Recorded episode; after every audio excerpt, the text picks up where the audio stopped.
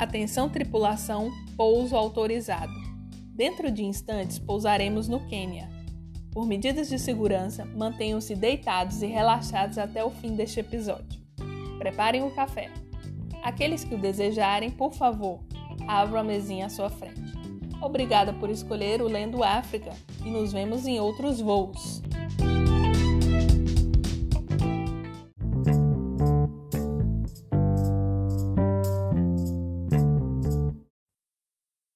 Nosso projeto é proporcionar uma viagem literária pelo continente africano, onde sorteamos um país e escolhemos uma obra para analisarmos. Neste episódio, o país sorteado foi o Quênia, e o livro que irá representá-lo é Um Dia Vou Escrever sobre este Lugar, do Binyavanga Wainana. Nesta obra, o autor entrelaça suas memórias de infância, adolescência e vida adulta à história contemporânea do continente africano. Leitor de livros e lugares, palavras e pessoas, Binyavanga estrutura seu mundo através da linguagem. No Brasil, o livro chegou aos leitores em 2018, por meio da editora Capulana. Nessa edição contém, no último capítulo, o texto Eu Sou Homossexual Mãe, escrito pelo autor em 2014 após uma série de leis anti-homossexualidade terem sido aprovadas na África. Também em 2014, o autor foi eleito pela revista Time como uma das 100 pessoas mais influentes do ano, em consequência da sua coragem em se assumir um africano gay, residente do Quênia, onde atos sexuais entre homens são considerados ofensas criminais. Em 2019, infelizmente, o autor faleceu aos 48 anos no Quênia. Por isso, a entrevista que iremos apresentar é fictícia. No entanto, todas as respostas foram retiradas exclusivamente do livro. Fizemos algumas sutis alterações, principalmente de tempos verbais atribuindo sentido e movimento nas falas. Desfrutem! Mais uma vez, bem-vindos ao Lendo África!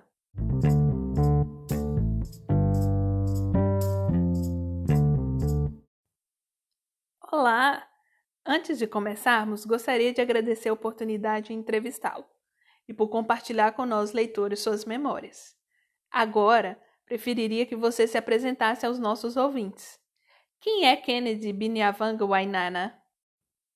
Sou keniano de Nakuru, capricorniano, leitor voraz de livros das pessoas e do mundo.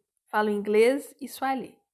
Às vezes me sinto constrangido ao demonstrar meu jeito sonhador e distraído. Como dizia mama, sou filho tímido. O seu nome revela sua origem. Conte-nos a história por trás dele.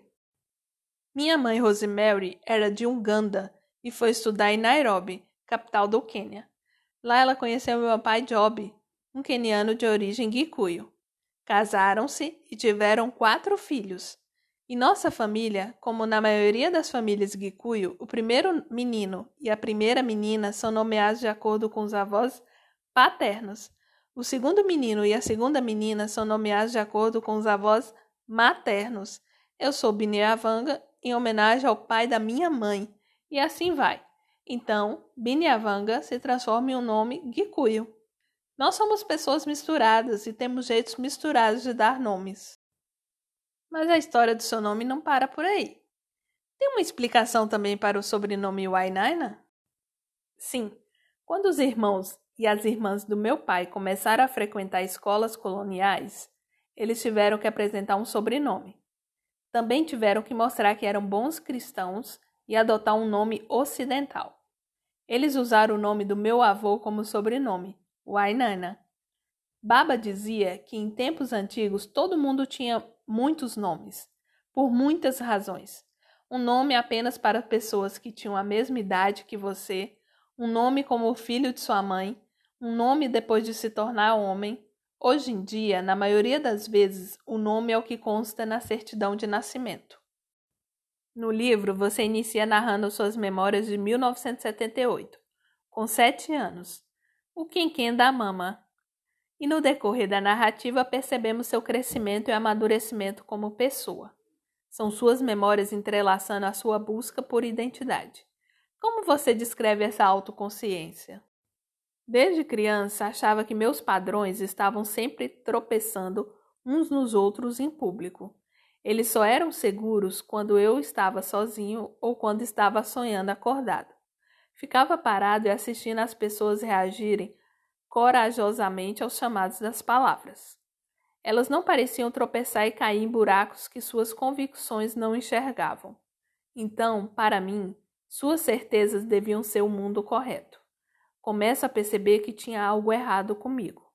É como se meu corpo arrancasse como velcro dos padrões dos outros.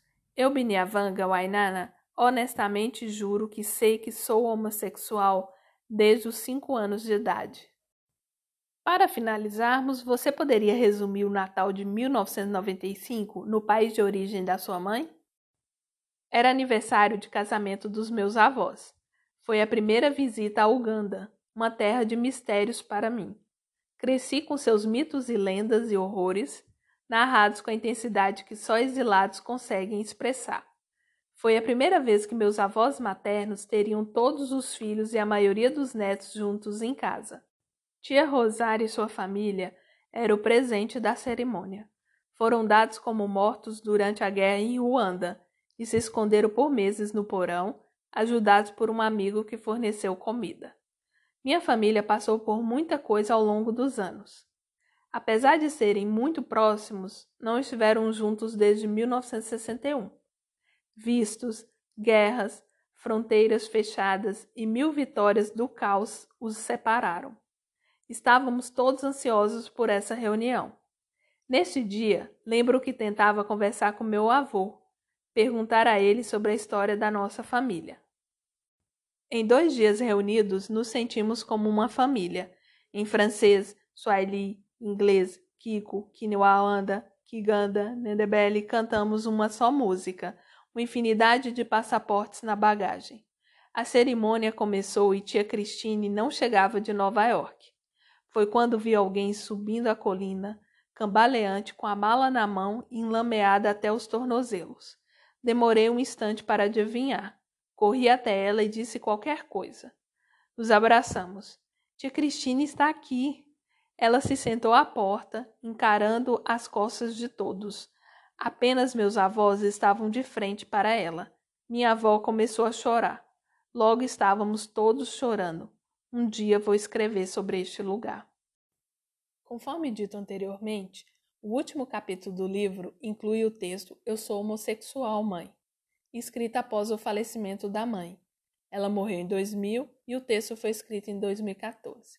Diz assim: Puxei o ar com força e o segurei uma bola no meu umbigo. E soltei pela boca devagar e continuamente, irregular e sem tropeços, alto e claro por cima de um ombro, em seu ouvido. Mãe, eu sou homossexual. Já eu, Carol, digo assim: Puxo o ar com força e o seguro em uma bola no meu umbigo, e solto pela boca devagar e continuamente, regular e sem tropeços, alto e claro por cima de um ombro. Em seu ouvido,